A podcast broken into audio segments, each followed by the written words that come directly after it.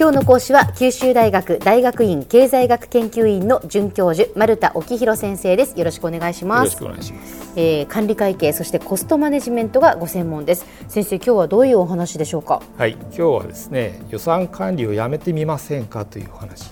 予算管理をやめてみるってまたこれ大胆ですね。そうですね。はい。えーとまあ、皆さんの組織ではですね、まあ、当たり前のように予算管理をやっているだろうと思います。ええしかしですねこの予算管理をもうやめるべきだという主張が、まあ、10年ほど前からですね欧米を中心に高まっています。へ予算管理ってその今年度の予算はこれこれでこの中でこんなふうにやりくりしていくっていうそういうことですよね。そ、ね、それをやめようっていうことなんですね。そうですね。はい。そういう話です。でまあこういう主張のことをですね、まあ欧米ではそのビヨンドバジェッティングというような名前で呼ばれていまして、はい、日本でも脱予算経営というふうにまあ呼ばれて、まあ10年ほど前から知られている話ですね。はいはい。でまあ、皆さんの組織予算管理といいますと、うん、まずこう年度の初めに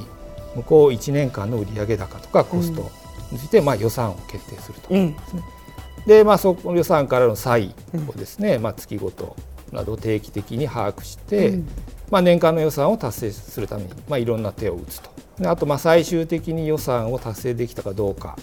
がですね、まあ、報酬の査定であるとか、まあ、人事の評価にもまあ影響すると、まあ、そういったものじゃないかと思います。ですね、はい、はい、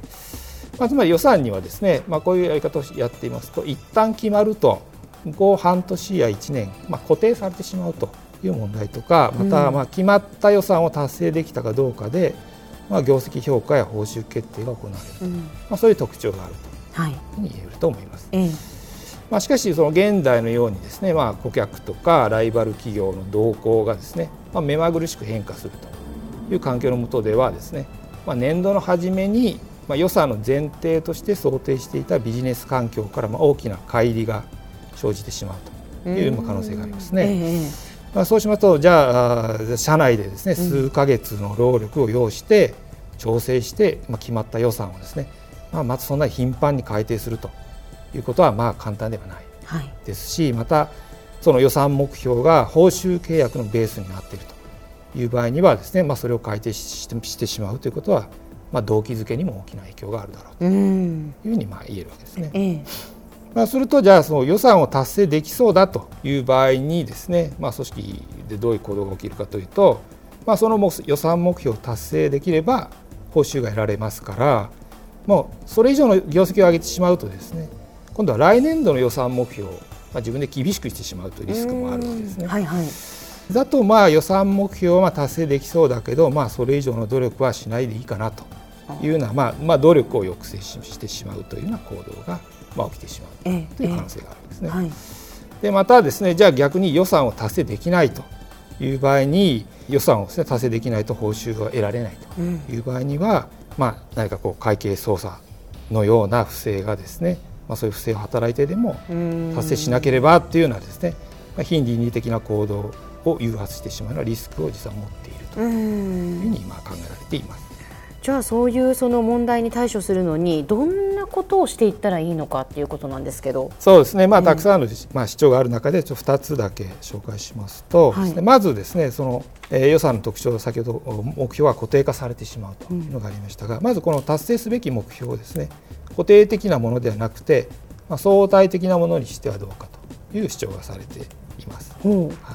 まあ、つまりですね売上高やコストの、まあ、予算額を決めてまあ、固定的な予算額を決めてそれを達成できたかどうかということではなくて、うん、例えば業界内でこう上位何位に位置するとかですね、まあ、そういうこう、えー、目標とする位置みたいなものだけを決めておいて、うん、まあ、それを達成できたかどうかこれはまあ相手のあることですから、うん、まあ、その目標がこう相対的なものになると、まあ、そういったものをベンチマークにするということが提案されています。でこれまああのよくある例えば、まあ、プロゴルファーみたいなものをイメージしてみます。見てもらいますと、うん、まあ、プロゴルファーはこうリーディングボードというのを見ながらこう自分が今どの順位にいるかということを見ているんですね。でそれがまあこう変動しますので、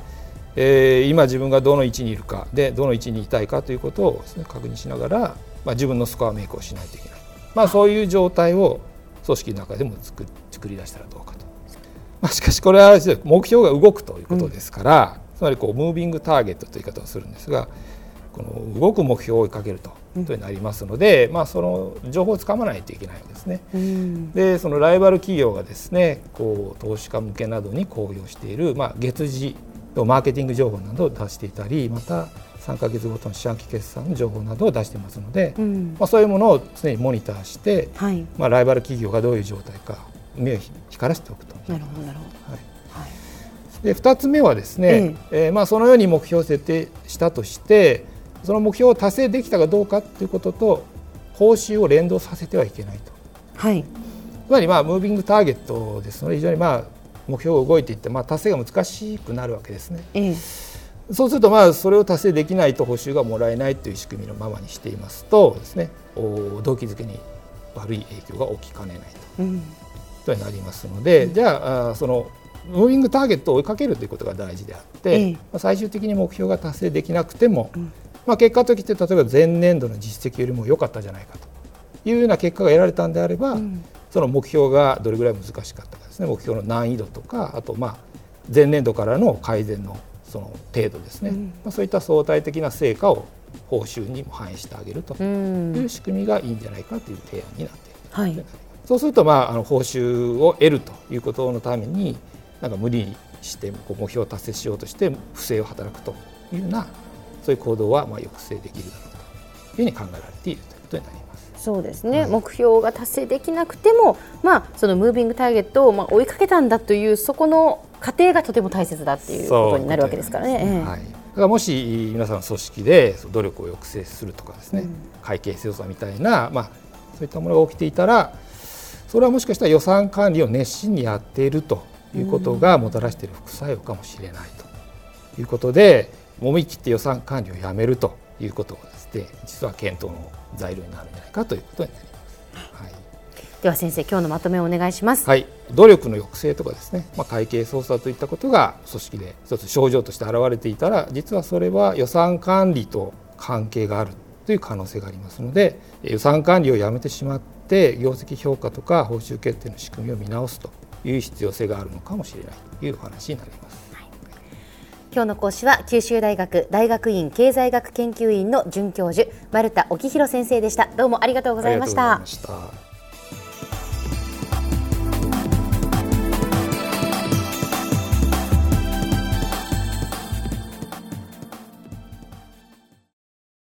続々ぐいぐいメラメラつながる。ゾワゾワ。ハラハラ。メキメキ。つながるズキズキ。モワモワほかほか。つながる。キリキリ。ざわざわ。キュンキュン。ガンガン。ワクワク。うずうず。ドキドキ。ルンルンバクバク。九州人のいろんな気持ちつなげます。九州から輝こう。キラキラつながる。 QTnet